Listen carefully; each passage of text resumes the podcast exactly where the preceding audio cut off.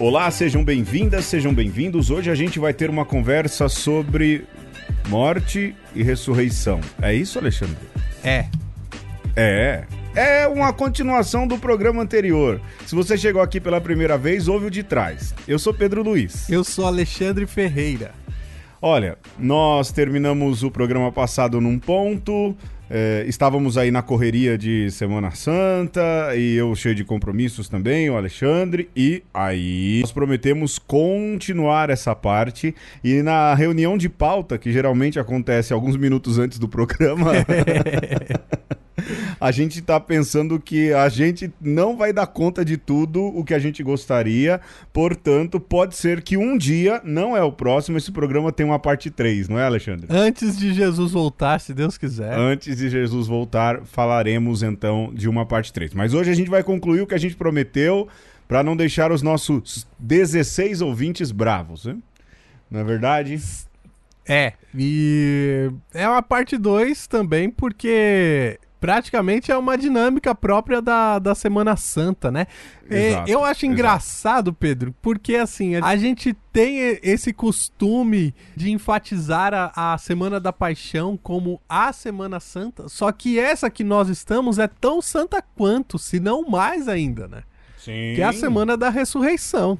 Pois é, é, quando esse programa for ao ar, tá no fim já, né, Alexandre? Sim, Também. é, mas é a gente tá gravando aí na, na, na oitava. na oitava da Páscoa. Oitava da Páscoa. Não é sete dias, não é três dias, são oito dias que a igreja propõe como se fosse um dia só. Exato, é um- uma, uma pascona esticada.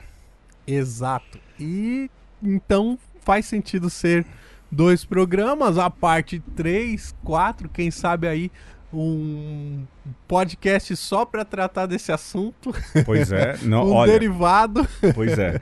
E, e vai, vai, olha pra frente ainda, viu? Mas Alexandre, vamos pro jogo então, pra gente não perder Vamos. tempo. É um lá na Grécia ou dilemas. E o primeiro é esse, Alexandre. Você Vai. prefere lá na Grécia ter um melhor carrão, carrão bonito, sabe? Carrão aquele Sei.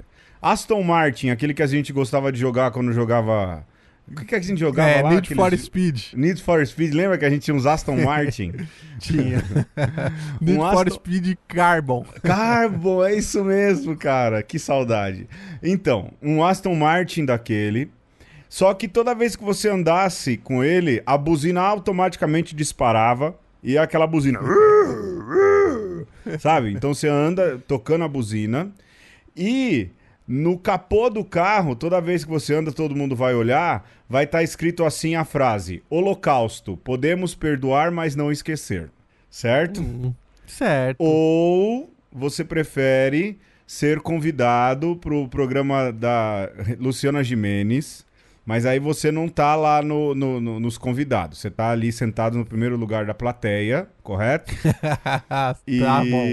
aí, de repente, tá lá uma discussão sobre refugiados, tá bom?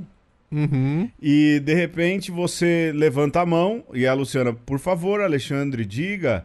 E ele fala assim: olha, é, a escória do mundo tá chegando no Brasil. É como se nós não tivéssemos problemas demais para resolver. E aí você sentava e não falava mais nada. É, Caramba. Qual dos dois você que você prefere? Lembrando que a gente não tá brincando com o holocausto, viu? Mas é só para provocar o Alexandre. A gente, a gente vai fazer essa, essa frase aí do programa do Lu- da Luciana Gimenez. Eu vou falar? É, vo- você Na prefere... minha boca, É, isso? ou um ou outro. Ou o Aston Martin com isso escrito, Holocausto, podemos perdoar, mas não esquecer.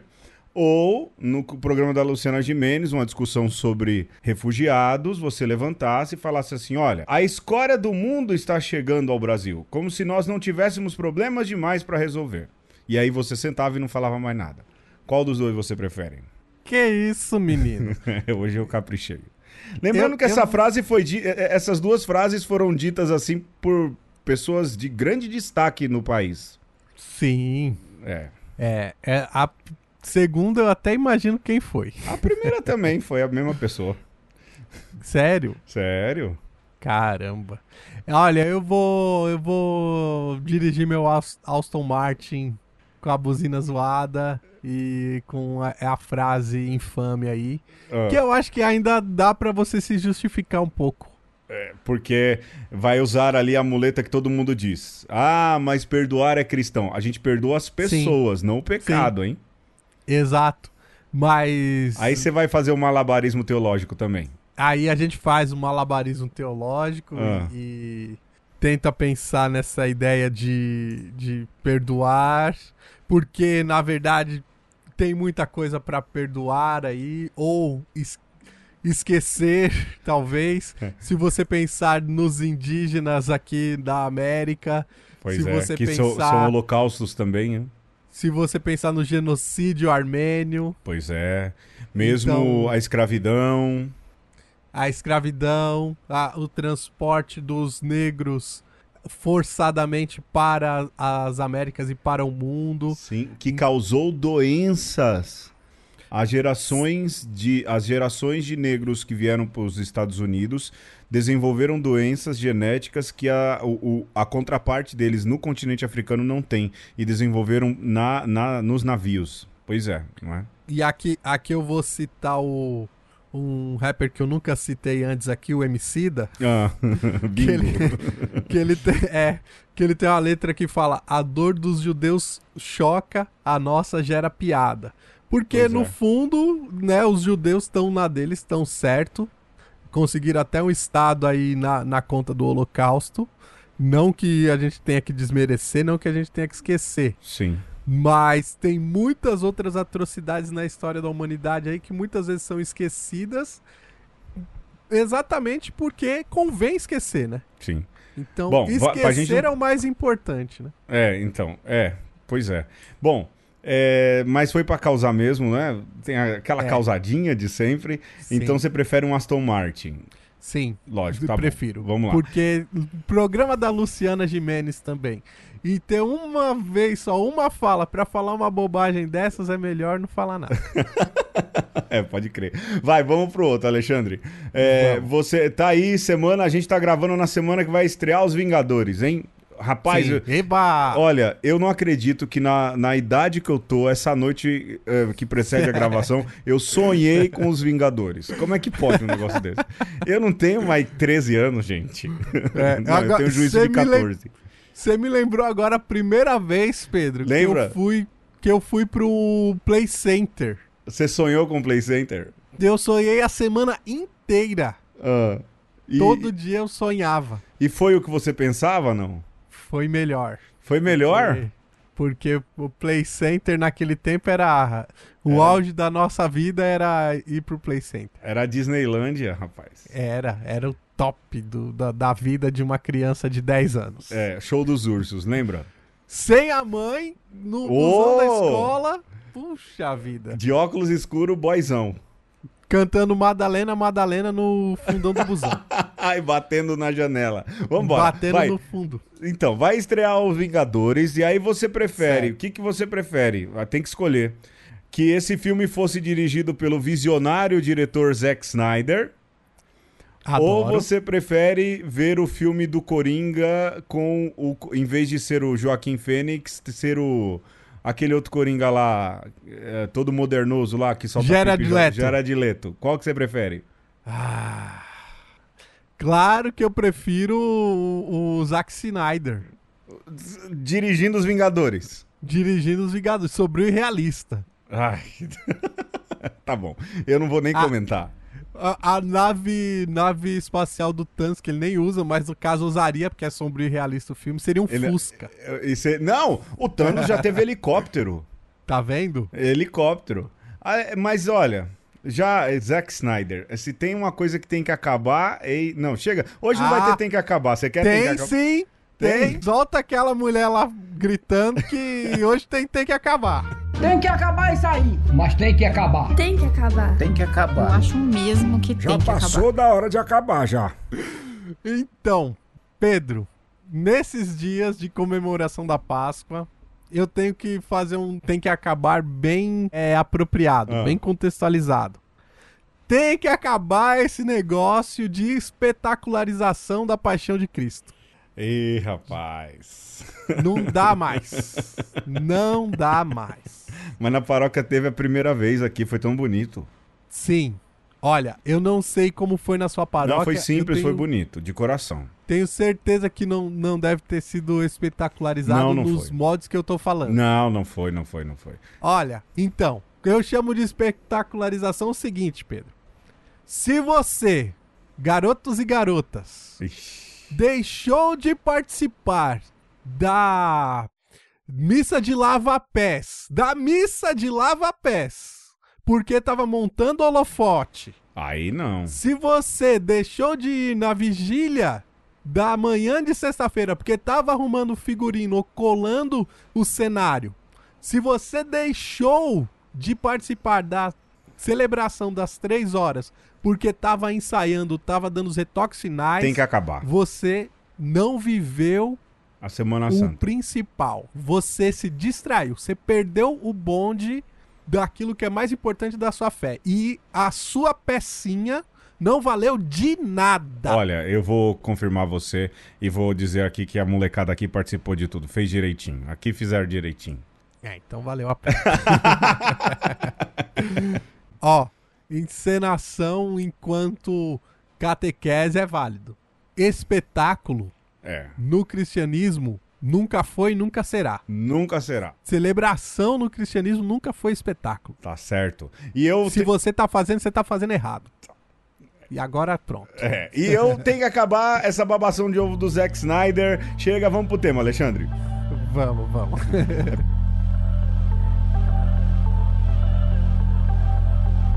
Naturalmente, o sepulcro vazio, como tal, não pode ser uma prova da ressurreição. Segundo João, Maria Madalena encontrou o vazio e supôs que alguém tivesse levado o corpo de Jesus. É verdade que o sepulcro vazio, como tal, não pode demonstrar a ressurreição, mas temos a pergunta inversa: a ressurreição é conciliável com a permanência do corpo no sepulcro? Se Jesus jaz no sepulcro, pode ter ressuscitado? Que tipo de ressurreição seria essa? Hoje se desenvolveram concepções de ressurreição para as quais é irrelevante o destino do cadáver. Mas, em tal hipótese, também o sentido da ressurreição se torna tão vago que obriga a interrogar-se sobre qual gênero de realidade temos num tal cristianismo. Olha aí, hein, seu Alexandre. Pra quem diz que a gente é heterodoxo, você traz um livro do Joseph Ratzinger como ponto de partida para discussão. Parabéns, né? Para alguns, o maior teólogo Do da século. atualidade. É. Assim, isso demonstra um problema também, não é? Porque É. se o maior teólogo da atualidade é um senhorzinho de mais de 90 anos, que é sim um baita Ah, teólogo, é um teólogo de uma elegância fora do comum, de um- uma produção teológica muito boa, ele é bom. Algumas coisas eu posso não concordar. Foi papa, é um papa emérito, na verdade, não é que ele foi papa, ele é papa, é um papa emérito, Joseph Ratzinger, papa Bento XVI. Mas é triste saber que é o maior teólogo vivo da atualidade, sendo que a gente. hum, Isso mostra como a produção teológica andou caindo ou andam se calando os teólogos, né? É, mas às vezes o cara é tão bom que pra aparecer outro pra botar cangaia vai o tempo, né? Vai, vai, vai. É, isso é E- verdade. E na verdade eu acho que alguns falam isso sem nem saber direito e talvez é, o Joseph Ratzinger só vão descobrir mesmo o valor dele depois de morrer. E geralmente é melhor que seja assim, né? É. É. É, é melhor que morra pra, pra depois alguém falar assim: olha, a obra dele foi essa, e aí a gente é, pode apreciar mesmo. Mas de toda forma, é, isso que você fala é, é, de fato algo para os teólogos, sobretudo, fazerem aí a, a sua autopenitência, o seu exame de consciência, né? Porque de fato, quem, quem tá despontando na teologia hoje em dia, não é mesmo? É uma pena, porque. Mas eu penso, Alexandre, que também. Não sei. É...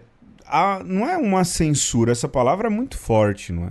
Mas há, assim, um, um problema nas formulações teológicas. Eu acho que o Papa Francisco, na Veritatis Gaudium, que é uma carta que ele dirigiu ali ao, aos é, colégios, não colégios, mas as faculdades católicas, né, que se precisa voltar a fazer especulação teológica, aprofundamentos Sim, teológicos. Exato. Sem medo, né? Sem medo, porque eu acho que rondou um certo medo nos teólogos nesse período aqui passado recente. Né? E esse incentivo de Francisco vai exatamente naquilo que é a necessidade de uma produção teológica e de uma especulação teológica mais arrojada. Eu acho que vai, vai dar frutos, mas a gente viveu uma época bem forte de, de não de censura, é que não me vem na cabeça agora uma melhor palavra, mas de um controle muito grande da produção teológica. É lógico, a gente entende, a gente compreende que, por exemplo, a Sagrada Congregação para a Doutrina da Fé, ela precisa ali questionar os teólogos sobre aquilo que podem dar más interpretações.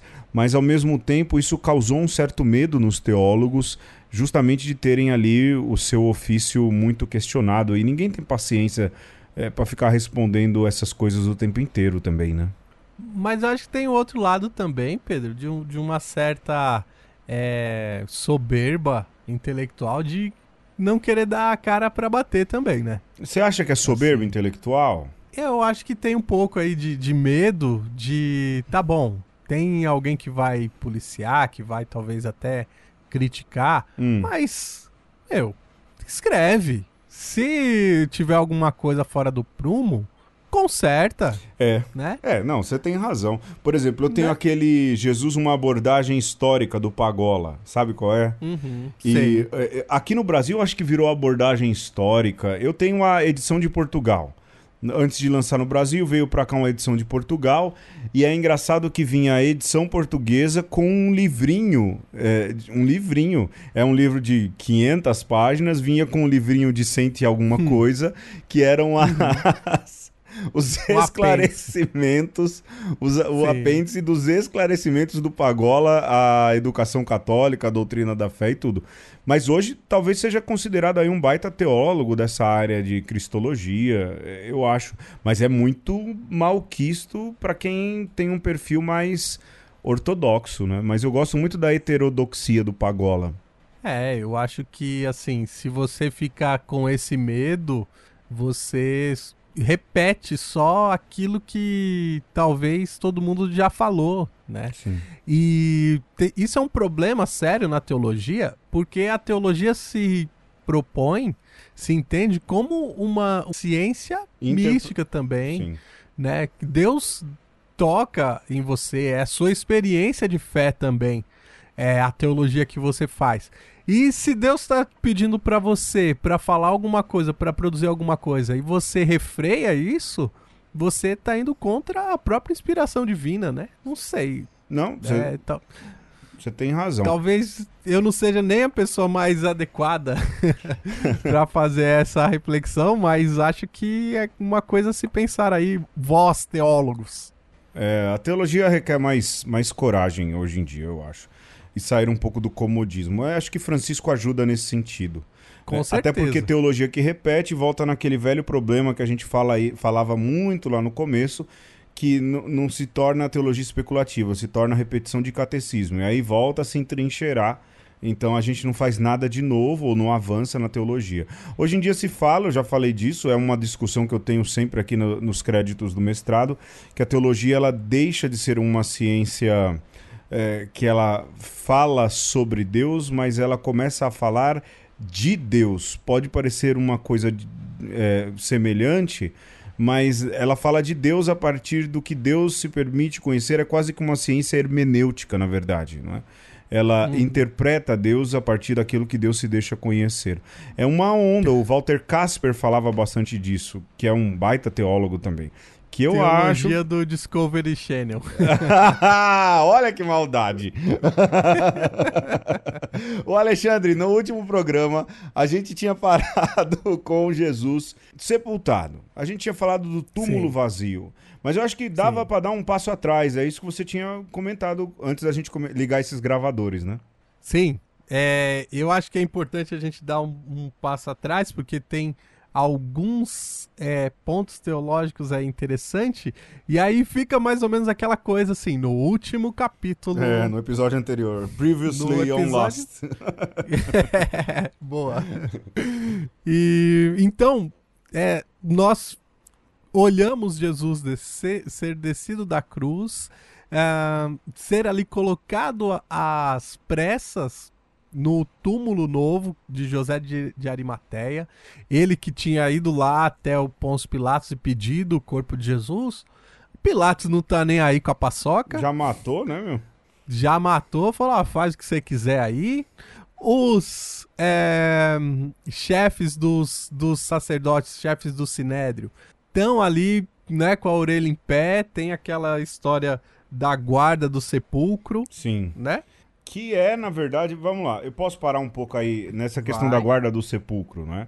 É, porque o pessoal fala, olha, porque pode ser que roubem o corpo e roubando o corpo vão dizer que ressuscitou porque ele havia falado do templo e tudo. Eu lembro que, uh, eu acho que, eu não sei se foi o, o Castilho ou o Pagola, é. não lembro ao certo, e eu, eu, lembro do nosso professor Antônio Manzato fazer eco a isso. Olha aí o bingo, hein? MC da Manzato, quem mais vem hoje?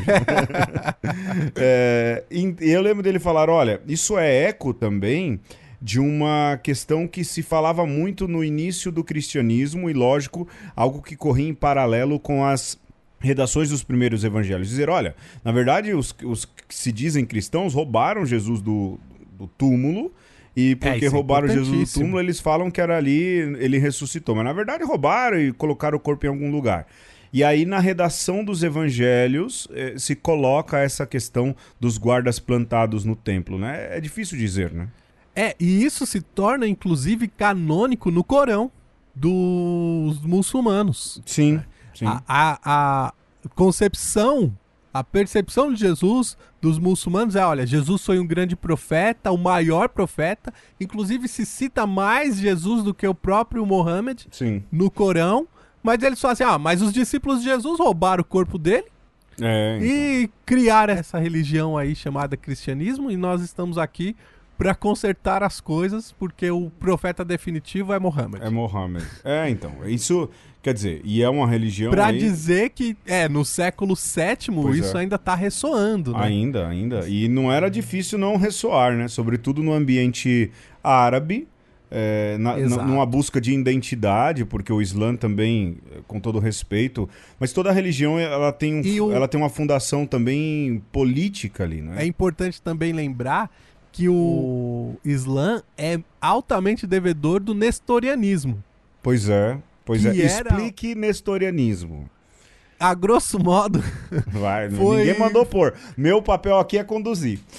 Ótimo. Não, mas nestorianismo é uma coisa que precisava ser estudada, viu, Pedro? Precisa. E, e melhor ser conhecida. Porque. Até hoje, viu? O nestorianismo é uma heresia que surge exatamente quando a igreja começa a definir ali as duas naturezas de Jesus e o cristianismo que nós fazemos parte aqui do Ocidente assumiu que Jesus é 100% homem e 100% divino. Exato. É uma conta que não bate. Na, na real, fica difícil. Na, na realidade ou na aritmética, isso é difícil. Sim. E os Sem ontologia, não vai. Os cristãos nestorianos, isso não entra na cabeça deles e não entra também do ponto de vista ontológico, hein, Pedro?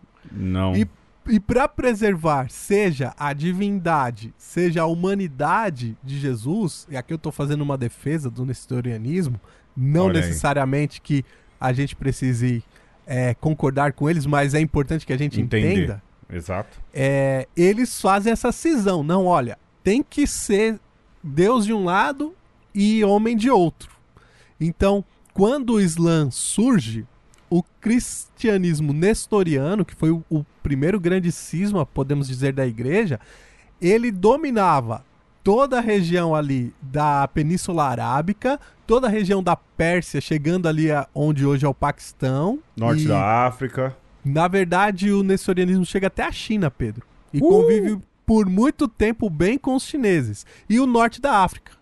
Sim. E, então, se você olhar por esse lado, nós vamos perceber que o, o islamismo é uma certa continuidade do nestorianismo, de um cristianismo que aceita Jesus como um grande profeta com ensinamentos humanos importantes e Sim. que o Deus Todo-Poderoso é uno, é digamos, inalcançável por qualquer outra é, entidade que possa existir. Sim, sim. Aí também tem ali as características históricas, geográficas também, não é? Da, do, dos árabes e que Mohammed Sim. acaba sintetizando. Ali, olha, você quer uma boa literatura sobre Islã? Pega os livros da Karen Armstrong. Jerusalém, Opa, uma cidade, três religiões e uma história de Deus. É, tá aí, uma bibliografia Grande. bem basicona para você entender. Grande teóloga. Baita, baita, uma mulher sensacional.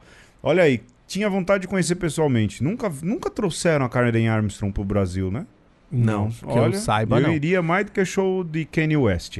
Mas, Alexandre, vai, a gente... Oh, esse Kanye West fala bobagem, mas tem um... Você viu já o Sunday Service, não? Não, oh, não Procura aí, Alexandre, depois no YouTube. Coisa vou, fina. Vou procura aí você que ouve a gente também. Olha, eu fazendo é, concessões a um Jabá. cara que é trumpista, e, mas, hum. olha, gostei. Kanye West Sunday Service. Alexandre... Vamos pro tema. Tudo Alexandre. isso porque a gente tava falando da, dos guardinha da GCM gra, é, guardando a porta do sepulcro. Exato. É, mas vamos lá. Depois Maria vai para ungir Jesus. Os relatos bíblicos ali, sobretudo o Evangelho segundo João. Lógico que há ali dentro do Evangelho segundo João a figura das mulheres e tudo mais, mas é, Maria vai para ungir Jesus, né? Que, que é essa unção aí, mano? É importante a questão do tempo, né?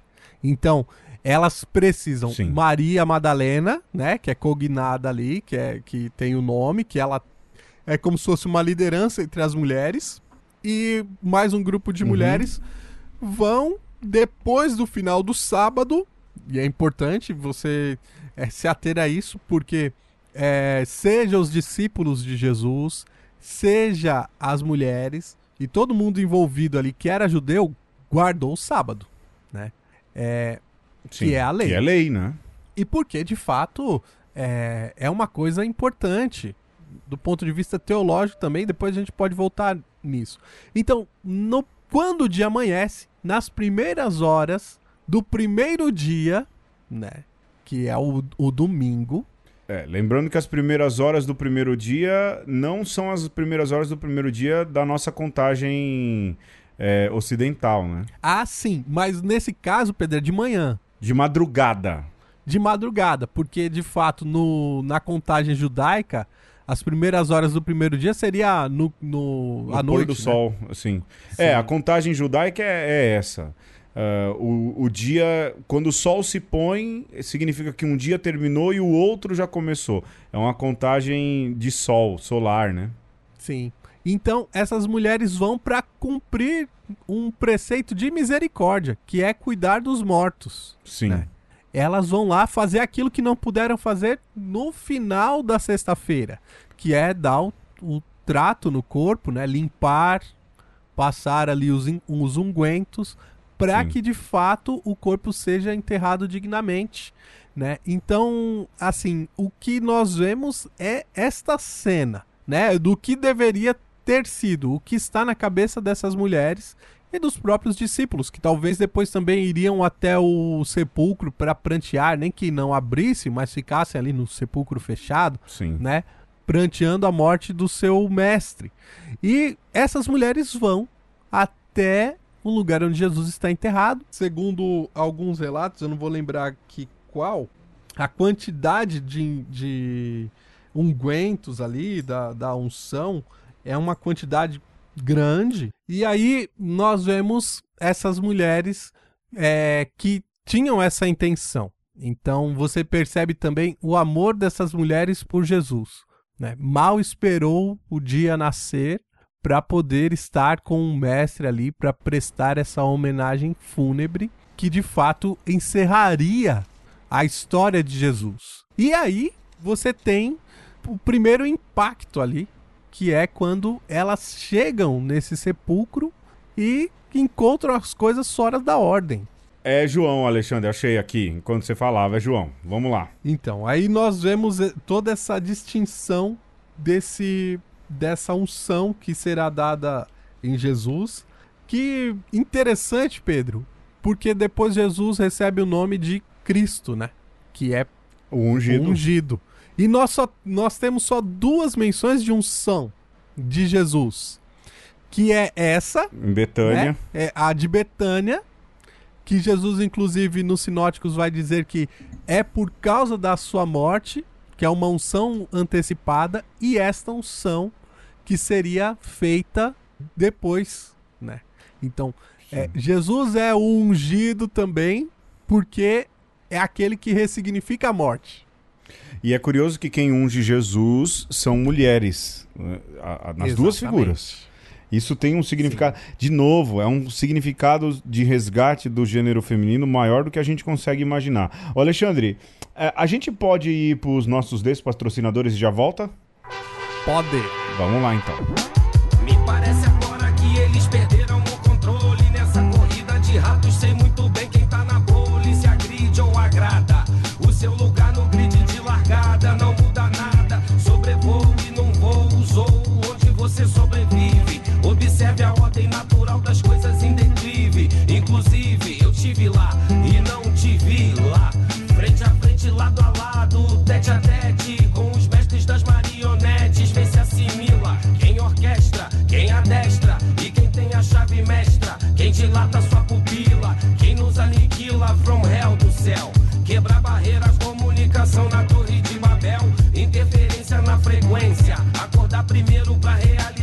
on that.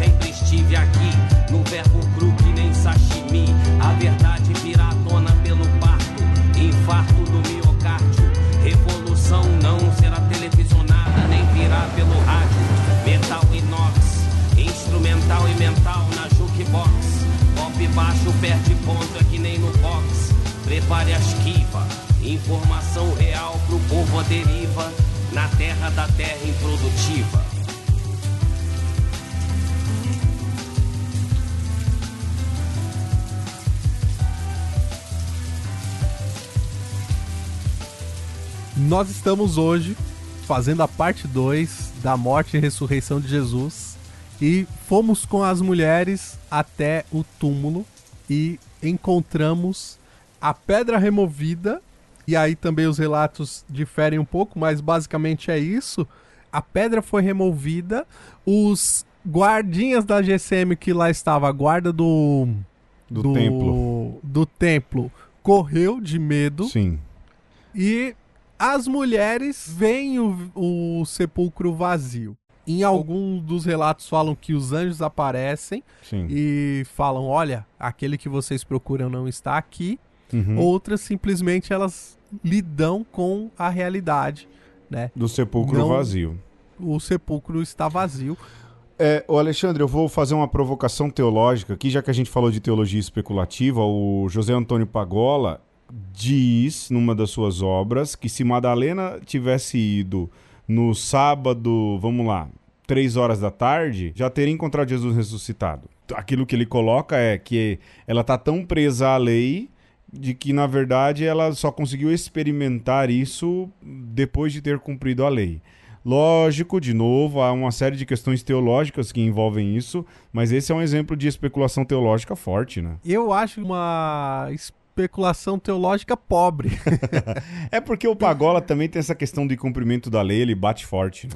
É, então, mas assim, Pedro, mais bonito do que você pensar que Maria Madalena e as mulheres estavam presas às leis, é você pensar que o próprio Jesus está respeitando o sábado. Sim, sem Né? dúvidas. Porque você tem esse paralelismo numa outra conta do cristianismo que não fecha, porque a gente reza assim no, no creio. Ressuscitou. É, ressuscitou ao terceiro terceiro dia.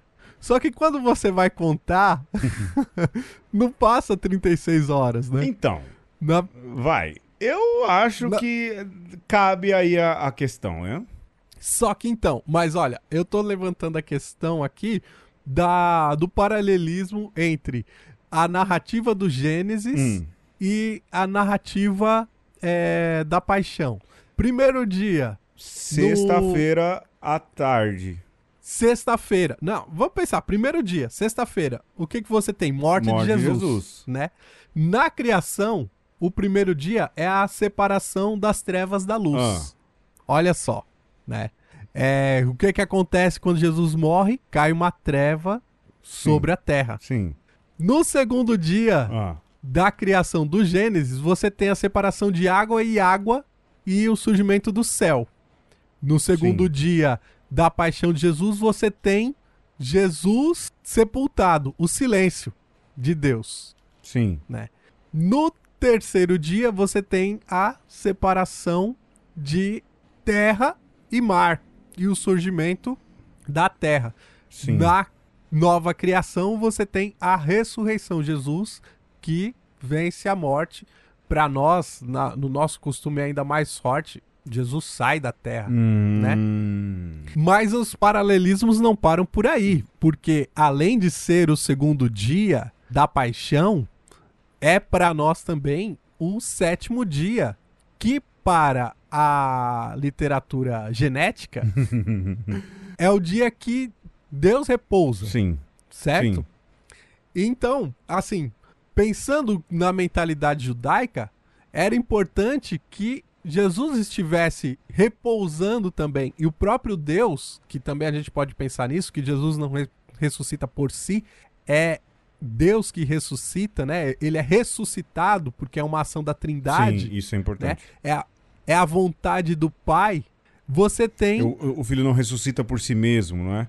Não ressuscita por si, porque não é só a obra Sim, dele ele- que está sendo Sim, feita. porque ele permitiu se aniquilar. Aí entra o velho problema da morte de Deus. É o filho que se permite Cara, aniquilar, é né? exatamente a morte de Deus. No sábado santo, no sábado depois da morte de Jesus, você tem um novo sábado santo. Você Sim. tem uma nova ressignificação disso que é o repouso, disso que é a própria morte como repouso. Sim, sim. Então você tem aí é, Maria Madalena, os discípulos, o próprio Jesus, num hiato de tempo, porque precisava que Deus estivesse repousando, como lá o sétimo dia da criação, Hum, né? Para que estivesse o oitavo dia, um novo dia. Um novo Uma dia, nova uma criação. nova criação, Sim. uma nova história. né? Então, a ação de Maria Madalena e das mulheres está nessa dinâmica, né? Então, Deus ressuscita Jesus, elas vão ao primeiro dia agora, Sim. né? O primeiro dia da semana, no caso, mas o- domingo. para nós o novo primeiro dia, né? Sim. E porque é o o novo dia de uma nova história. Sim, sim, também, também. E aí, é, depois dessa constatação do túmulo vazio, segundo os evangelhos sinóticos, Jesus fala para a- as mulheres, vai falar para os discípulos. É, é, é Madalena quem dá a primeira notícia, né? Corre lá e Depois- fala para os discípulos que é, eu ressuscitei. Sim, à toa que depois João Paulo II diz que ela é a apóstola dos apóstolos. Bonito, né? Apóstola dos apóstolos, que honra para as mulheres. Sim, sim. É ela quem, quem dá. Eu falei isso na homilia domingo, né? É ela quem tem a, a missão de reunir os que estão dispersos, ou seja, os apóstolos estão dispersos ali. É ela quem chama a galera de novo para se reunir. E é ela quem comunica por primeiro, e é ela quem por primeiro faz essa experiência com o ressuscitado. Aliás, Alexandre, a gente, eh, a gente prometeu fazer um programa mais curto, então vamos lá. Vamos lá. Há uma questão também, já que a gente entrou nas mulheres e a experiência com o ressuscitado, que as primeiras narrativas são de túmulo vazio.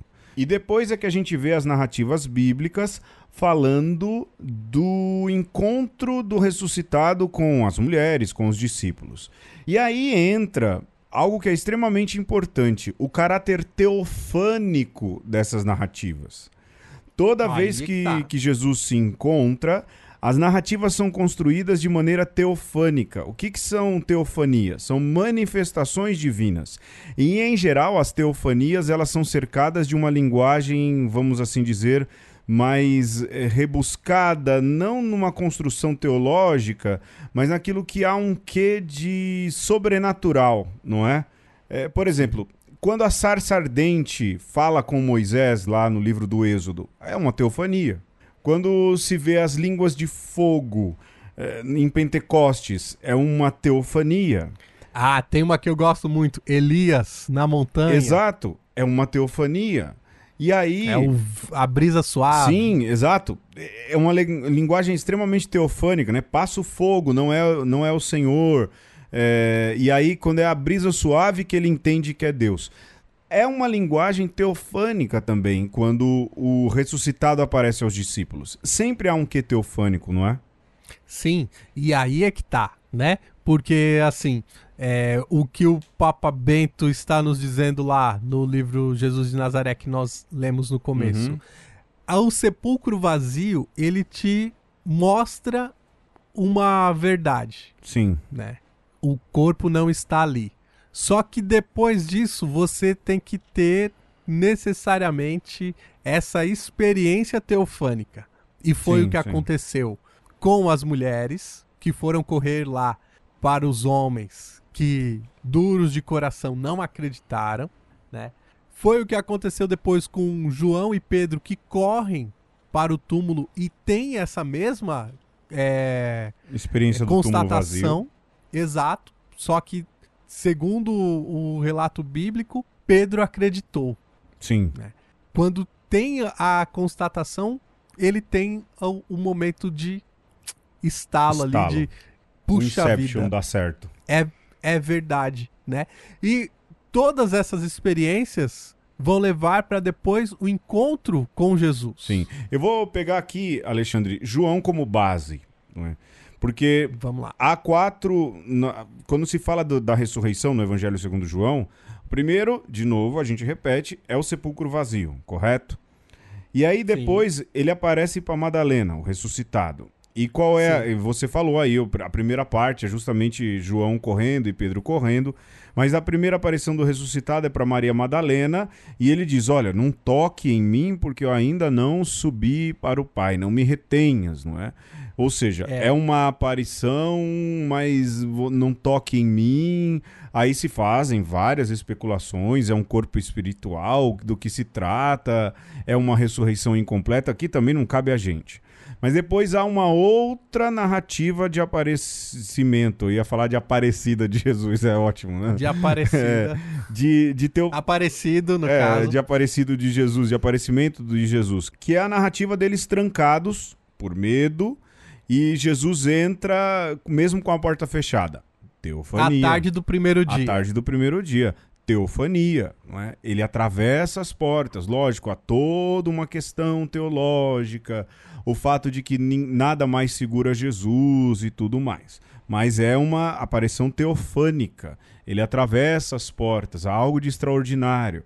Depois, em João, ainda há uma outra é, aparição, que é à beira do lago de Tiberíades, em que Jesus ordena uma Então, pesca aí- milagrosa, não é? Antes disso, no Evangelho de João, você tem o Tomé. Sim, a mesma narrativa da porta não- fechada.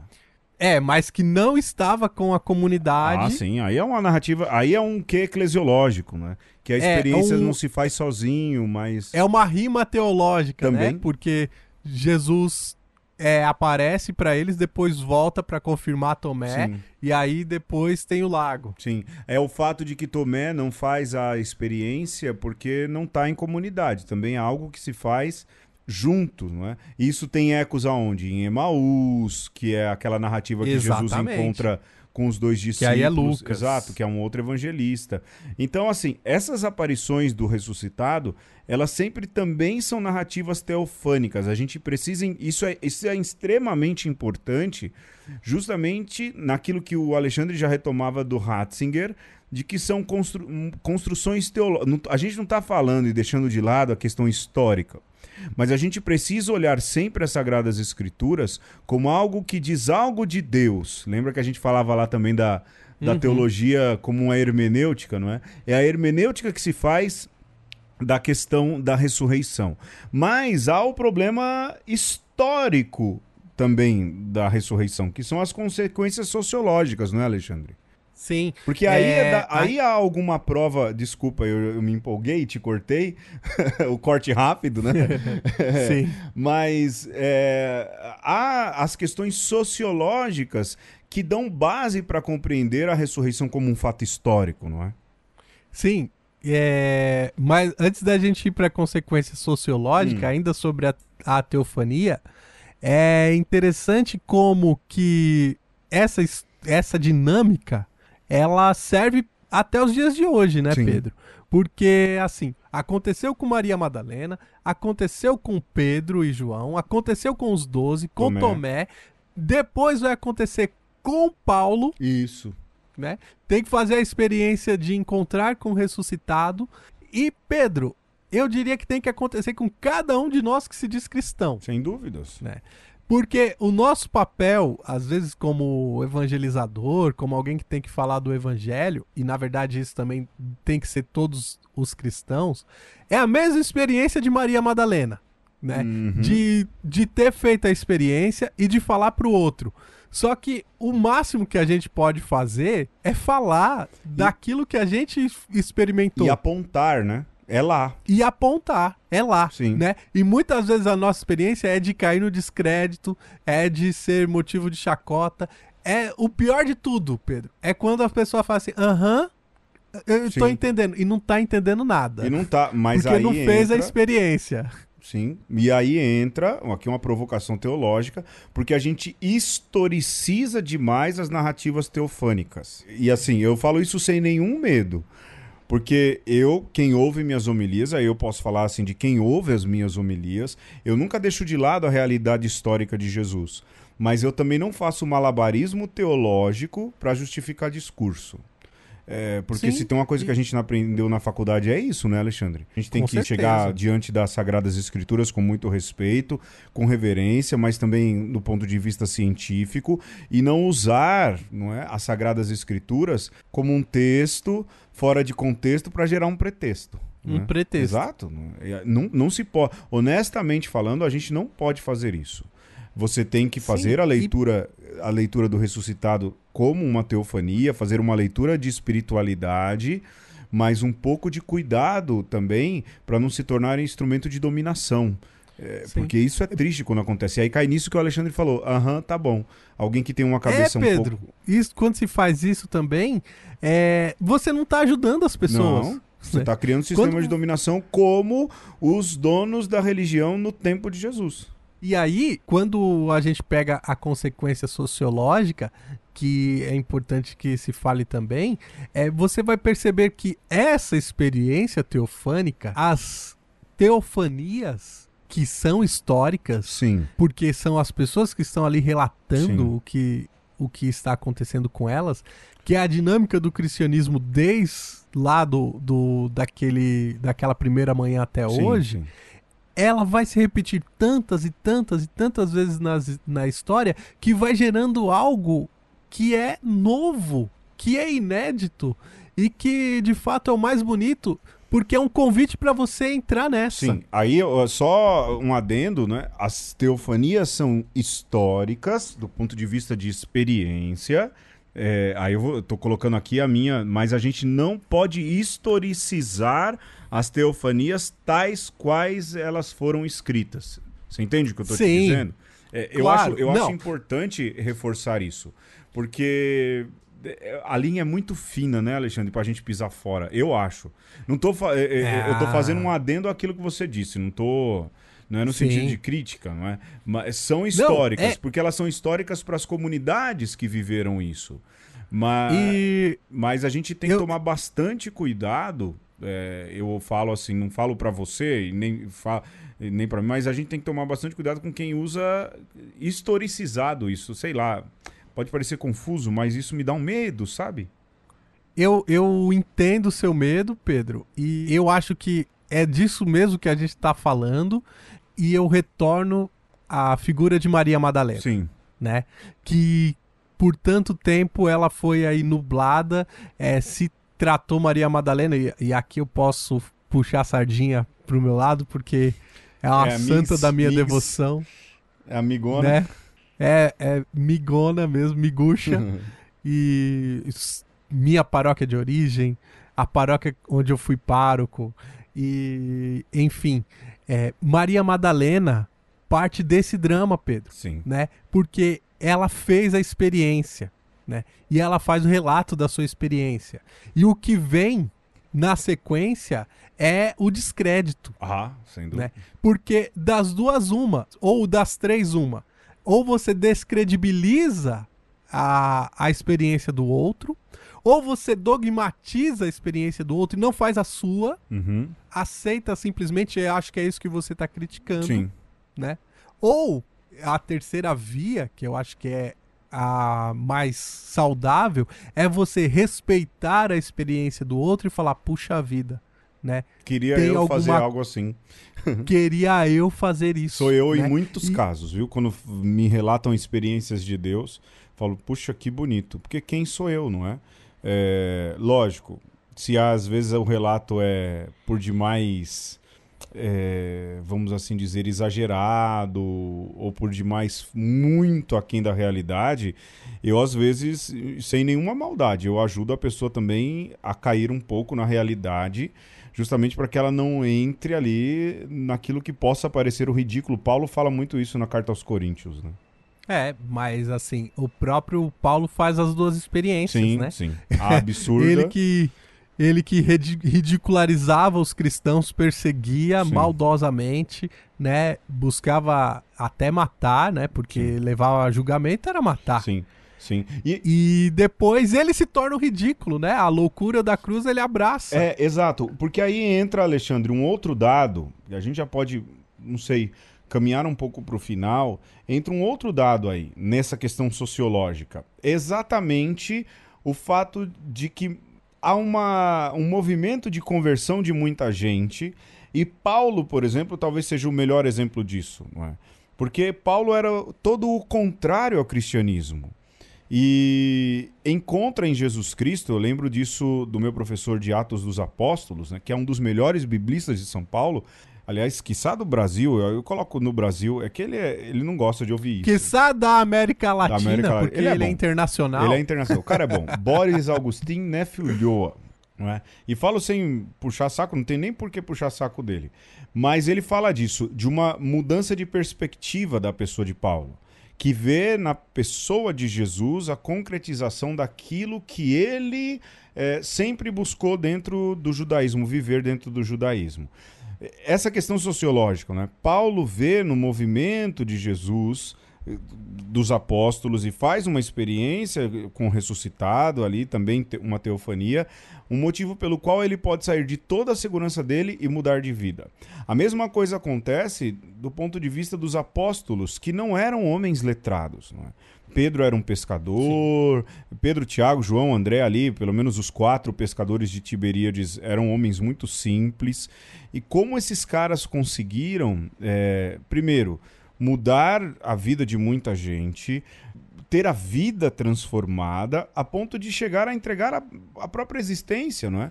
Eles poderiam muito bem voltar para Galileia e se embrenhar lá, ficar quieto e viver o resto da vida deles, mas não, eles insistiram e não insistiram naquilo que, para quem crê, uma mentira. Eles insistiram em algo que valeu a pena continuar insistindo, não é? Isso transforma o mundo que nós conhecemos. É o cristianismo, ele é fruto, é decorrência da experiência desses homens, Sim. dessas mulheres, dessas mulheres, que vai contagiando outros tantos.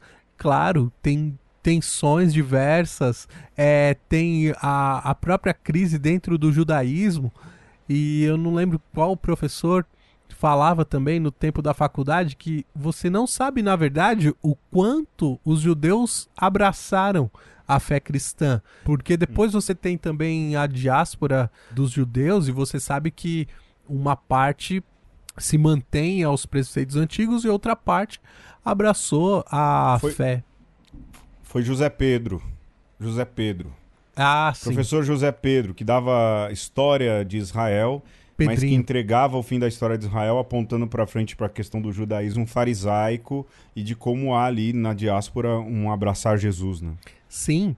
E olha só, de qualquer forma, você tem essa experiência vivida no povo de Deus do Antigo Testamento sendo ressignificada, é uhum. aberta agora para toda a humanidade e uma religião que ela traz algo de novo e uma perspectiva de esperança que vai contagiando também outras partes do mundo.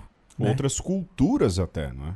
Exato, outras Porque religiões. Sim, sim. E... Porque aí você vai tendo um diálogo com o paganismo, mas não no paganismo negativo, mas no paganismo helênico, romano, que requer também que depois, mais para frente, é, acabou requerendo da igreja uma formulação mais filosófica, é. algo muito mais apurado que Paulo deu início, ou seja, como essa as consequências da ressurreição, elas dentro de um ponto de vista sociológico, elas vão elas vão se espalhando. E assim, aqui para quem crê, quatro pescadores, mais uma meia dúzia ali de gente bem simples, não conseguiria dar impulso a isso. Aí tem gente que diz, ah, mas foi São Paulo.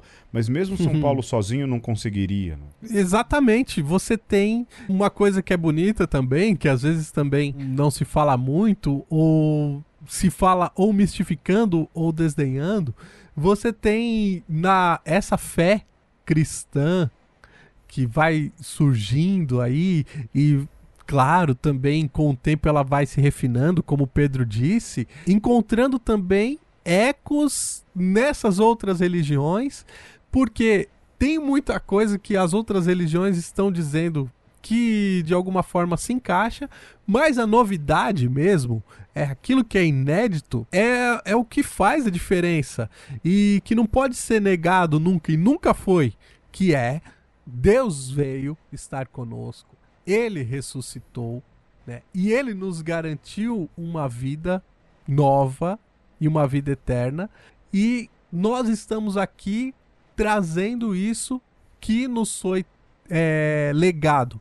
E estamos te convidando a fazer essa experiência conosco. Sim, sob uma nova ótica é, e a partir de uma nova perspectiva. Alexandre, eu acho que deu, hein? Acho que deu. Eu acho que deu justamente porque o que a gente queria falar, e eu acho que fica para uma parte 3, que na verdade vai virar um outro programa, mais para frente, não vai ser sequência. A gente não gosta muito de trabalhar nesse esquema de sequência. é, mas a gente ainda vai falar da questão da ressurreição, porque a ressurreição de Jesus Cristo, ela acaba, lógico, ela é a ressurreição de toda a, a, criação, não é? A redenção de Cristo, a redenção da cruz e a ressurreição de Cristo é a ressurreição também de todo o gênero humano, mas a gente pode falar isso em outra em outro programa. E tem coisa para falar. Tem tem a ascensão e segunda vinda, tem o aspecto sacrificial aí, que a gente pode fazer esse paralelo entre a lei judaica e o sacrifício incruento, que depois se torna Eucaristia. A gente vai dando umas pitadinhas aí ao longo do ano. Sim, quem sabe a gente faça isso lá durante a Santa do ano que vem, é? ali Páscoa e Semana Santa do próximo ano, porque é sempre um tema que vale a pena ser tratado nessa época e aí a gente pode falar da ressurreição enquanto realidade humana e como isso também implica diretamente a vida daqueles que são os criados não aquele que vem diretamente do Criador, no caso Jesus Cristo. É, né? aquece os corações. Bom, queria aproveitar também, né, Alexandre, para agradecer que respondeu aí de muito pronto é, a pedido que a gente fez, o apelo que a gente fez para que pudesse nos ajudar aí de maneira mais profissional e com um pouco mais de qualidade naquilo que é a reformulação do logo de uma conversa. Então, vieram aí uma galera atrás. Primeiro veio o Henrique. É o Henrique, é o Henrique Amarino. E Amarino, não é isso? Depois o Sérgio Conte, mas é, como o Henrique abraços. veio primeiro, Henrique, muito obrigado mesmo. A gente se sente assim com um carinho muito grande da parte de vocês é, justamente por responderem e responderem tão rápido. Mostra um pouco o que, que a gente faz tá fazendo com carinho e tá atingindo o coração das outras é, pessoas. So, né? sobretudo pela broderagem, né, Pedro? Sem dúvidas, sem dúvidas. Bom, eu fico por aqui. Você tem uma coisa para falar, senhor Alexandre? Eu só queria nesse nosso especial de Páscoa aqui e puxando um pouco pro lado da sardinha filosófica da minha brasa, é lembrar que sempre que chega alguém falando, ah, porque é, Deus morreu, Deus está morto, e toda essa ateologia hoje que se faz, eu coloco tudo isso no Sábado Santo. Como a minha reflexão é, no final da sexta, como reflexão cabível e importante para nós cristãos nesse período. Porque depois, para mim, Jesus ressuscita e Deus não está morto, para usar aí a frase do filme que o povo gosta de assistir. Mas que é ruim. Beijo! o Pedro que disse. Um abraço! Aperto de mão. tchau, tchau.